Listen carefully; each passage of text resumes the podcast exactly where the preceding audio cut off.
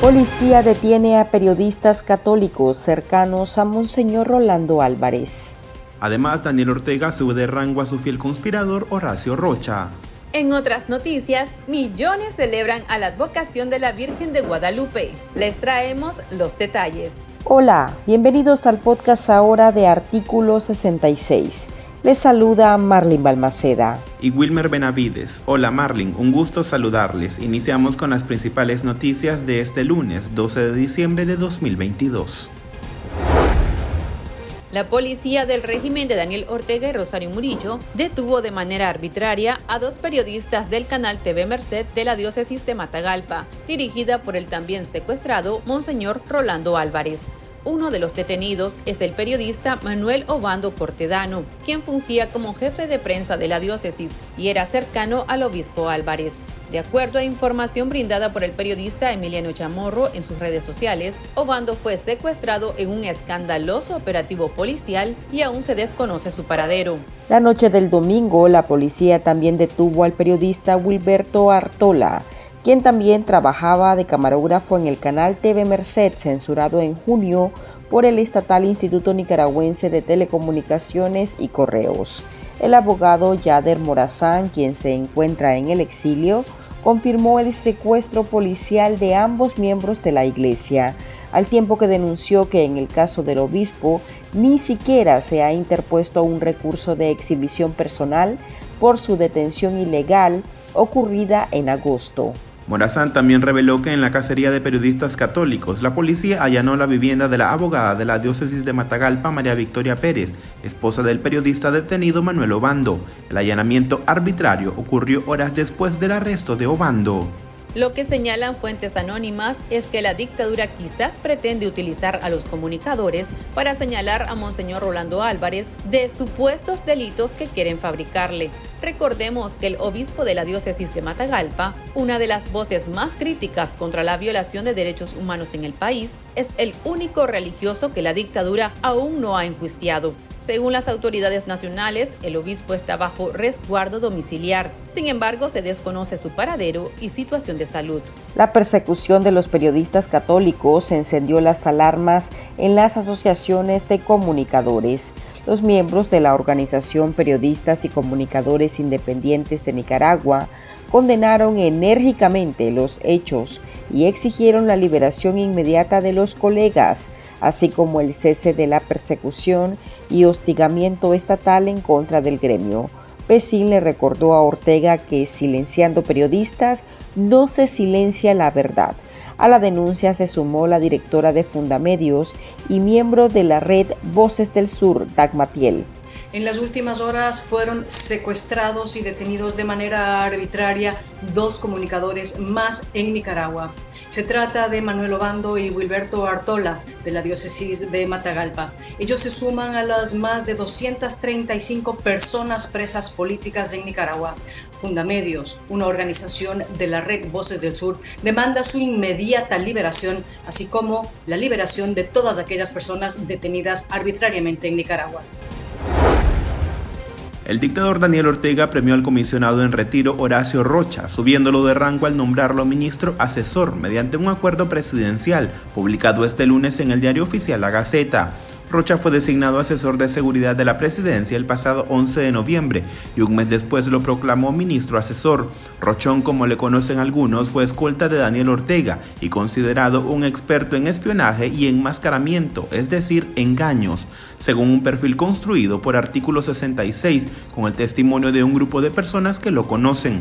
Distintas fuentes lo identifican como una exficha del expresidente Arnoldo Alemán, aunque un analista cree que más bien fue un espía de Ortega en el círculo del expresidente liberal.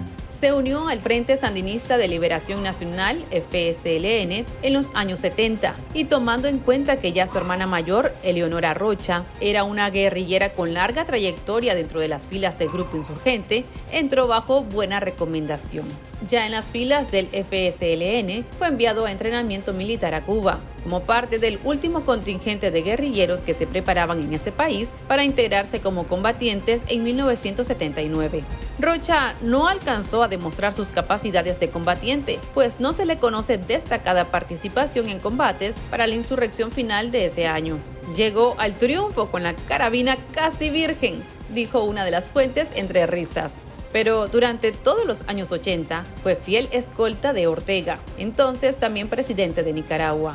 En el 2011, cuando se le venció el periodo en su cargo, Daniel Ortega, contra toda ley expresa, decidió dejar a su antiguo escolta de confianza por más de un periodo extra, hasta que lo pasó a retiro en el 2014 pero en menos de un año lo nombró cónsul general en la República de Corea y le dio un cargo diplomático a su esposa.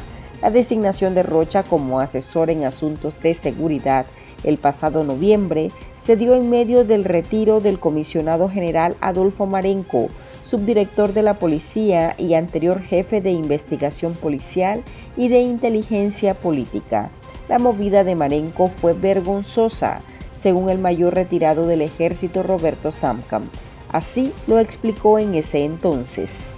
Lo sacan de manera vergonzosa de la estructura policial, siendo él el principal, digamos, responsable de lo que es inteligencia e investigación de la Policía Nacional. Es el jefe directo de la Dirección de Auxilio Judicial del Chipote. Es una democión en toda regla, no hay, digamos, justificación de ningún tipo que lo hayan mandado a comisión de servicio tal vez es una consideración para mientras ven qué hacen realmente con Corea, porque acordémonos que este sabe mucho. Por lo contrario, Ortega sigue aumentando el perfil de Rocha. Esto nos comentó al respecto el activista Juan Diego Barberena, integrante de la Unidad Nacional Azul y Blanco. Yo creo que la finalidad de esto, de la dictadura de Ortega, es también reagrupar sus fichas de lealtades dentro de las estructuras de seguridad, ¿verdad? Eh, de vigilancia represiva, eh, dado eh, el, retiro ¿no? del comisionado general Adolfo Marenco, exacto, que era el jefe de inteligencia de la Policía Nacional. y yo creo que a eso responde que se haya cambiado la figura de asesor para el presidente en materia de seguridad de Horacio Rocha y ahora sea eh, ministro asesor. Bueno, ¿cuál es la diferencia de esto? Que ahora sí tiene, digamos, un rango eh, dentro de la administración pública del Estado, eh, digamos, formalmente hablando, tiene una posición dentro de la administración pública que es ser ministro de Estado, a diferencia del el cargo anterior que era solamente asesorar al presidente, ¿no? Es decir, ahora con este cargo de este nombramiento de ministro asesor tiene facultades determinadas eh, por la ley, ¿no? Que habría que ver ahora con qué discrecionalidad le ejerce, pero sí creo yo que tiene una finalidad eminentemente represiva y de vigilancia eh, eh, dentro de la, de, la, de la seguridad del Estado. ¿Y por qué esto? Porque bueno, toda la Policía Nacional está encaminada a contener todo tipo de manifestación política de la oposición en contra de la dictadura y yo creo que este caso no es la excepción, ¿no? Cerca de 11 millones de peregrinos abarrotaron la Basílica de Guadalupe mexicana para rendirse a la Virgen sin restricción alguna, después de que las medidas sanitarias por el coronavirus limitaran en años anteriores la devoción por la Madre de México. Fieles de todos los rincones del país, así como extranjeros, se congregaron con motivo del Día de Nuestra Señora de Guadalupe, que se celebra el 12 de diciembre para agradecerle a la Virgen sus dichas y pedir que interceda por sus familiares enfermos. Así lo manifestaron devotos a la agencia de noticias EFE. Es todo para nosotros, eh, pues es la madre de México y, pues es nuestra madre de, todos. Con ella venimos a peregrinando como cada año, gracias a Dios, dándole gracias a la Virgen de Guadalupe por un año más de vida que, que nos permite estar en familia, ya que por estas situaciones de la pandemia, por la enfermedad, por infinidad de cosas, pues no toda la gente logró venir este año, un año más cumplido como nosotros y gracias a Dios hoy tenemos la gracia de, tener a mis gemelas con bien. Le doy gracias a mi Virgen de Guadalupe que ya que ella me hizo el milagro para tener a mis gemelitas y a mi hija la mayor. El régimen de Daniel Ortega se prepara para llevar a los juzgados al sacerdote Óscar Benavides Dávila, párroco de la Iglesia Espíritu Santo de Mulucucú, municipio de la región autónoma de la costa caribe norte de Nicaragua. El juicio está programado para el 16 de enero. Benavides Dávila es señalado de supuestamente conspirar para cometer menoscabo a la integridad nacional y de propagar noticias falsas en un contexto de persecución religiosa en el país. Su caso estará a cargo de Nancy Aguirre Gudiel, quien programó el inicio del juicio para el próximo mes en el complejo judicial de la capital.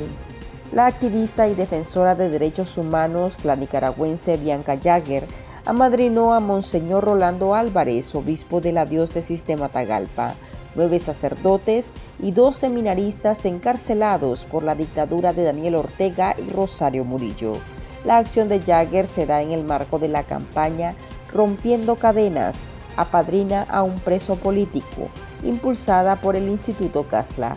Jagger, de origen nicaragüense, dio a conocer su colaboración a través de su cuenta de Twitter, señalando que Ortega le ha declarado la guerra a la Iglesia Católica. Y estas son otras noticias que usted también debería saber hoy.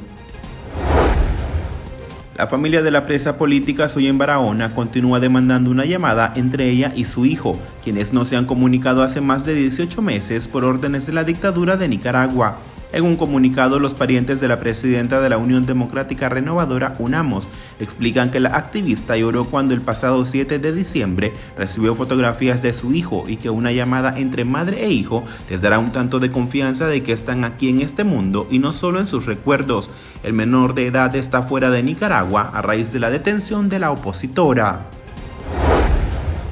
La red regional Voces del Sur denunció en su reciente informe correspondiente a noviembre que las amenazas, persecución y medidas represivas continúan contra la prensa independiente de Nicaragua. El documento detalla que se documentaron seis casos de violaciones a la libertad de prensa, cinco perpetrados en contra de periodistas y uno contra un medio de comunicación. Voces del Sur conoció que en el mes de noviembre al menos cuatro periodistas se vieron obligados al exilio ante la dificultad que existe en el país para ejercer el oficio. También registró cinco denuncias de amenazas y asedio por parte de agentes policiales y paraestatales, ocurridas en el periodo electoral de las votaciones municipales. El Centro de Información y Servicios de Asesoría en Salud con sede en Costa Rica presentó este lunes un análisis del impacto de los decretos presidenciales de Rodrigo Chávez en detrimento de los solicitantes de refugio. La preocupación de la organización se da luego que el 16 de noviembre el mandatario de Costa Rica, Rodrigo Chávez, anunciara que su país está tomando medidas para evitar que los migrantes económicos sigan usando el régimen de refugiados políticos para llegar a trabajar e instalarse en la nación centroamericana.